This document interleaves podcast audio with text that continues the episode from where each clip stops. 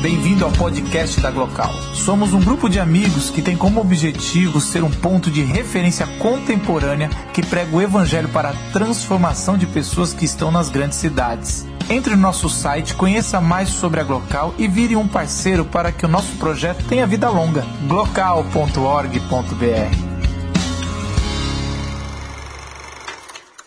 Eu venho tentar aterrizar esse avião, como sempre, é, linkando com, com histórias, histórias sobre Jesus. Ah, eu cresci na casa de uma professora de artes, minha mãe é professora de artes, e a minha mãe gosta muito, ela, é daquelas professoras de artes que faz muita releitura de pintura. Então mostra um quadro para os alunos e os alunos é, fazem uma releitura daquele quadro, né? Então eu tinha vários quadros do Van Gogh sempre lá em casa, mas não sei se eu acho que é porque a minha mãe é uma, uma pessoa mais mais alegre, assim, acho que ela já, já teve tanta tristeza que ela não gosta de ficar cultivando muito. Ela punha os quadros mais coloridos, daquele do quarto dele, algumas coisas assim. E aí quando eu comecei a conversar com o Daniel, bota sobre, sobre a história do Van Gogh, sobre o que ele ia trazer, eu vi que aquilo era, era, o buraco era mais embaixo. E havia um peso, havia uma densidade, um retrato cru, é, do povo. E, e, aí eu falei, poxa, mas será que é uma coisa do Daniel, né? E aí eu fui conversar com o Natan Nakel, que faz a, as artes aqui da Glocal, pensa a curadoria das nossas pinturas ao vivo. E o Natan, enquanto ele falava de Van Gogh, ele começou a chorar. Aí eu falei, esse negócio é forte também, né? Ele até falou, não, ainda bem que se trouxe o Daniel, que eu não ia conseguir falar. Se fosse falar, eu ia começar a chorar. E aí eu fui, fui ouvir tudo isso que o Daniel falou e olhar para esse quadro e, e me veio à mente um, um texto para começar, que me parece dar um contexto para esses retratos, para essa gente, que é um texto de Eclesiastes, Eclesiastes 4.1, que diz assim, de novo eu voltei a minha atenção e vi toda opressão que ocorre debaixo do sol. Eu vi as lágrimas dos oprimidos. Mas não há quem os console. O poder estava do lado dos seus opressores, e não há quem os console. Eu achei que esse, essa, o, o autor de Eclesiastes, esse, esse cara que está num exercício de, de observação e de fé e ceticismo, ele oferece um contexto interessante para esses retratos do oprimido, do opressor e, da, da falta é, de luz, da falta de, de intervenção. E olhando para esses opressores, e, e eu, o que eu achei muito interessante quando o Daniel fala sobre a, a, o desnudar da alma de cada um desses, dessas pessoas que é, que é pintada através dos olhos e como a, a alma deles se abre numa janela para que a gente enxergue quem eles são, eu, eu, comecei a pensar em encontros que Jesus teve com pessoas que abriram a janela da sua alma. E eu fui levado para duas histórias de Jesus, mas que na verdade são uma só e que por conta da divisão do texto que aconteceu no quarto século, a gente costuma separar, mas juntas elas faz, fazem muito mais sentido, que é quando Jesus se encontra com um oprimido, mas também com um opressor. E da mesma forma que, que a luz desse quadro, como Daniel falou, tenta iluminar é, todos os trabalhadores de uma forma igual, a luz de Jesus tenta iluminar de uma forma igual o opressor e o oprimido. Eu achei isso sensacional. Ah, eu vou ler um pouquinho essa história aqui pra gente. Ela está no livro de Lucas. E acompanhe aí. Quando Jesus se aproximava de Jericó, havia um mendigo sentado à beira do caminho. Ao ouvir o barulho da multidão que passava, perguntou o que estava acontecendo. Disseram-lhe que Jesus de Nazaré estava passando por ali. Então começou a gritar: Jesus, filho de Davi, tem misericórdia de mim. Os que estavam mais à frente o repreendiam e ordenavam que ele calasse a boca. Mas ele gritava ainda mais alto: Filho de Davi, tenha misericórdia de mim. Então Jesus parou e ordenou que lhe trouxessem um homem. Quando ele se aproximou, Jesus lhe perguntou: O que você quer que eu lhe faça? Senhor, eu quero ver, respondeu o homem. E Jesus disse: Receba a visão. Sua fé o salvou. No mesmo instante, o homem passou a enxergar e seguia Jesus, é, louvando a Deus, e todos que presenciaram isso também louvavam a Deus. Então Jesus entrou em Jericó e atravessava a cidade, e havia ali um homem rico, chamado Zaqueu, chefe dos cobradores de impostos. Tentava ver Jesus, mas era baixo demais, e não conseguia olhar para cima da multidão. Por isso, correu adiante e subiu numa figueira brava, no caminho por onde Jesus passaria. Quando Jesus chegou ali, olhou para cima e disse: Zaqueu, desce depressa. Hoje devo hospedar-me em sua casa. Sem demora, Zaqueu desceu e com alegria recebeu Jesus em sua casa. Ao ver isso, o povo começou a se queixar. Ele foi se hospedar na casa de um pecador. Enquanto isso, Zaqueu se levantou e disse: Senhor, eu darei metade das minhas riquezas aos pobres. E, e, se explorei alguém na cobrança de impostos, devolverei quatro vezes mais. Jesus respondeu: Hoje chegou a salvação a essa casa, porque este homem também é filho de Abraão. Porque o filho do homem veio buscar e salvar os que estão perdidos. Primeira parte da história, a gente vê essa chegada de Jesus na cidade de Jericó e como a alma de um homem começa a querer se abrir, a janela da alma de um homem começa a querer se abrir. Jesus está chegando e, e, vem uma galera ao encontro dele. Isso era um, era um costume bem típico é, no, no, mundo lá no Oriente, de que uma autoridade se aproxima, então todas as pessoas saem da cidade para ir ao encontro dessa pessoa e deixam um banquete esperando por ela na hora que ela adentrar a cidade. É mais ou menos quando um time é campeão ou quando a seleção é campeã e quando ela chega as pessoas saem para receber ela no aeroporto. Então essa multidão sai e o cego que já estava lá fora, ele começa a ouvir, é um cego mendigo, ele começa a ouvir essa barulheira, e dizem que é um, um, um, Jesus que é lá da região de Nazaré, e ele vai ouvindo aquela história, e então ele começa a abrir a janela da alma dele, e, e começa a gritar para que esse cara o ouça, e a massa temos o personagem de Jesus chegando, temos o personagem desse mendigo cego que começa a gritar, e temos um personagemzão que é a massa. Essa massa que é, costuma comprimir é, em rótulos e slogans, né? A massa não consegue gritar nada complexo, só frases feitas. E essa, massa que muda de, de, conforme o vento de direção, essa massa começa a mandar esse homem calar a boca e ela manda ele calar. E a expressão é essa mesmo. Se a gente for fazer uma tradução não politicamente correta, é calha a boca para baixo. E ele grita mais e ela deve esmurrar ele, dar bicuda nele, ele grita mais e no meio dessa massa tentando sufocar esse cara que já era oprimido pela condição física e pela cidade, Jesus para. E ele aceita o título que esse cara estava dizendo, filho de Davi, Messias, você é rei. E ele começa a agir como rei. Jesus para e começa a dar ordem. E ele pega essa massa e transforma em súdito dele. Ele fala: seguinte, tragam esse homem para mim. E de repente a massa de opressora vira súdito de Jesus e serva do oprimido. Então começam a levar ele como se fosse para uma audiência com o rei. E de repente viram servos do oprimido e levam o oprimido diante do rei. E Jesus está ali colocado como rei.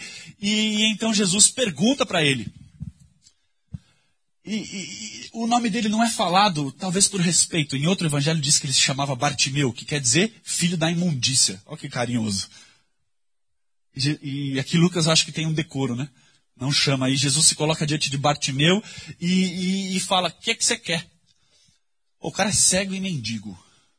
É meio, parece meio estranho, né? O que é que você quer? Quero ver, eu quero sustento, comida, condição. Mas é, o fato dele ser cego fazia parte de um sistema religioso, porque os religiosos tinham que fazer coisas boas, segundo a lei. Então, o fato de ter um cego, ele está dando uma oportunidade do religioso fazer alguma coisa boa. Então, no Oriente, o cego faz parte desse sistema. Inclusive, o cego quase que briga para o cara dar esmola. Você não vai dar, não?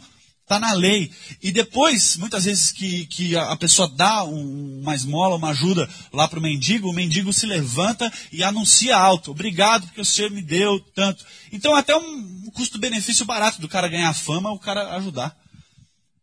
Então, ele, e, e, provavelmente ele vivia disso e fazia parte desse sistema que funcionava razoavelmente e não tinha um ofício, não tinha uma profissão, não tinha um mínimo de, de, de estrutura. Então, o que Jesus está dizendo é: peraí, você quer. Você. Provavelmente Jesus sabia o que ele queria, mas você quer mesmo? Porque é, você vai sair dessa estrutura. Eu imagino esse, esse, esse Bartimeu pesando isso e puxando o ar e dizendo: Quero, quero ver. Ele fala: Então tome-lhe. Veja. Pois veja. E de repente esse cara começa a entrar numa alegria, ele está vendo, sei lá, dá para imaginar que cena seria essa desse cara voltando a ver e começa a agradecer, a louvar e começa esse samba da gratidão. E a questão é, e a massa vai entrar no samba da gratidão também? A massa que estava falando que ele era de Nazaré, o Jesus, a massa que estava calando a boca do mendigo, agora vai e a massa entra no samba. Começa a agradecer também. E agradece. A massa é chamada para o samba do oprimido aí. Vem sambar, vem agradecer com o oprimido e ela vai. Jesus, esse cara abre a janela da alma dele, Jesus brilha com a sua luz sobre a alma dele e a massa entra nesse samba de gratidão. A questão é, e se o samba fosse do opressor? A janela da alma do opressor aberta e a luz entrando, será que a massa ia entrar nesse samba também? E é o que acontece depois. Jesus continua, atravessa a cidade e, pelo jeito, não topou ir no banquete que a massa preparou passou batido, já estava indo embora. E a gente sabe pela cultura que as árvores desse tipo ficavam lá fora. Então, esse, o outro personagem agora, o Zaqueu, aquele da música, e desculpa de eu ter feito você lembrar isso. Espero que essa maldição não te persiga durante essa semana. Perdão, mas é que aconteceu comigo, eu tinha que passar isso para frente. Essa corrente de como Zaqueu. Se você não conhece, você não sabe como você é feliz por isso. Piadas à parte, o Zaqueu que era essa figura do opressor. Colaboracionista, colaborava com o império que oprimia o seu povo. Seria uma espécie de palestino hoje que colabora com aqueles que ocupam a Palestina. Essa figura deve existir lá, para quem já teve a oportunidade de estar naquela região e o palestino que co colabora com o Israel, ou seja, quem for, imagina como ele é visto para o seu povo. Ainda mais a gente ficar sabendo que ele enriqueceu, ou seja, se ele fazia uma função e enriqueceu com essa função, ele que devia saber das leis de taxação e como elas funcionavam, manipulava essas leis de forma a gerar lucro para ele e, exer e, exercia o seu poder de forma opressora. Cada vez que alguém entrava na sua sala para acertar as contas, ele devia se colocar acima, mesmo sendo baixinho, colocar acima dessa pessoa para oprimir essa pessoa. E sendo baixinho, ele não conseguia chegar perto de Jesus, mas a janela da alma dele começa a abrir, porque ele diz que ele queria ver Jesus. Esse opressor queria ver Jesus. Esse colaboracionista queria ver Jesus. E, e ele tinha essa vontade de encontrar Jesus. E aí então ele vai para cima de, de uma árvore que ficava. E olha que interessante, por que, que cita o nome da árvore?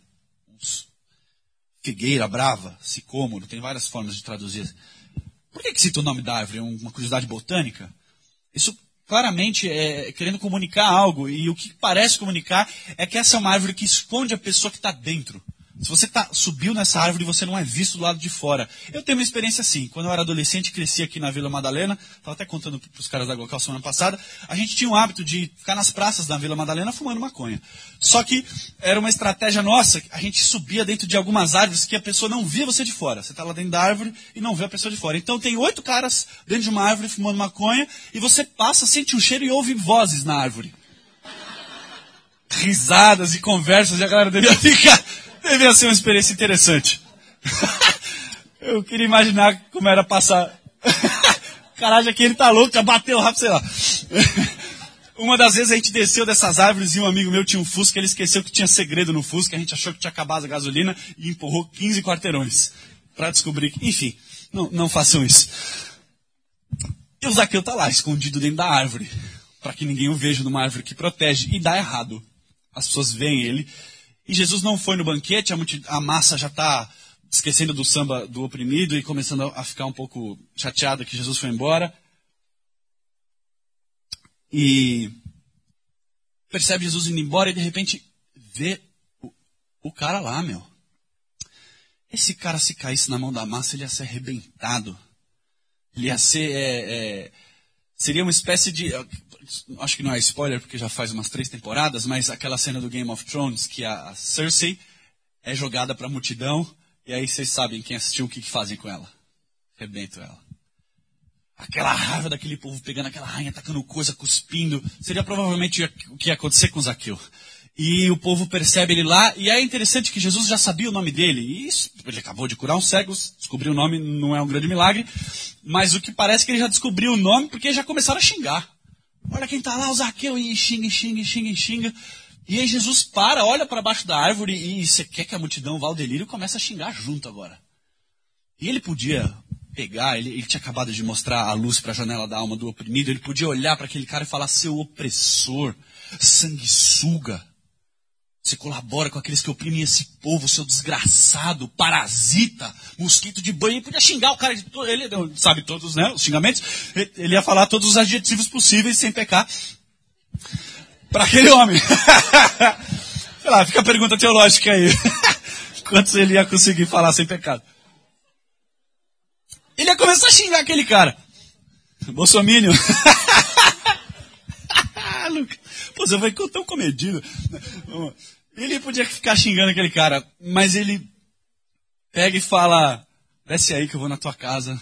E, e a multidão não perdoa isso. Ele vai para a casa desse cara. E, e, ele começa a olhar a janela da alma desse opressor que queria vê-lo. E, e a multidão não perdoa e não entra no samba. E toda a hostilidade que devia estar sendo dirigida para o Zaqueu começa a cair para Jesus e deviam, devem ter começado a xingar ele. O que registraram aqui é: ele vai comer na casa de um pecador. Estando lá com Zaqueu, com a, a sua alma desnudada, Jesus olha para ele com aceitação, com graça, com amor.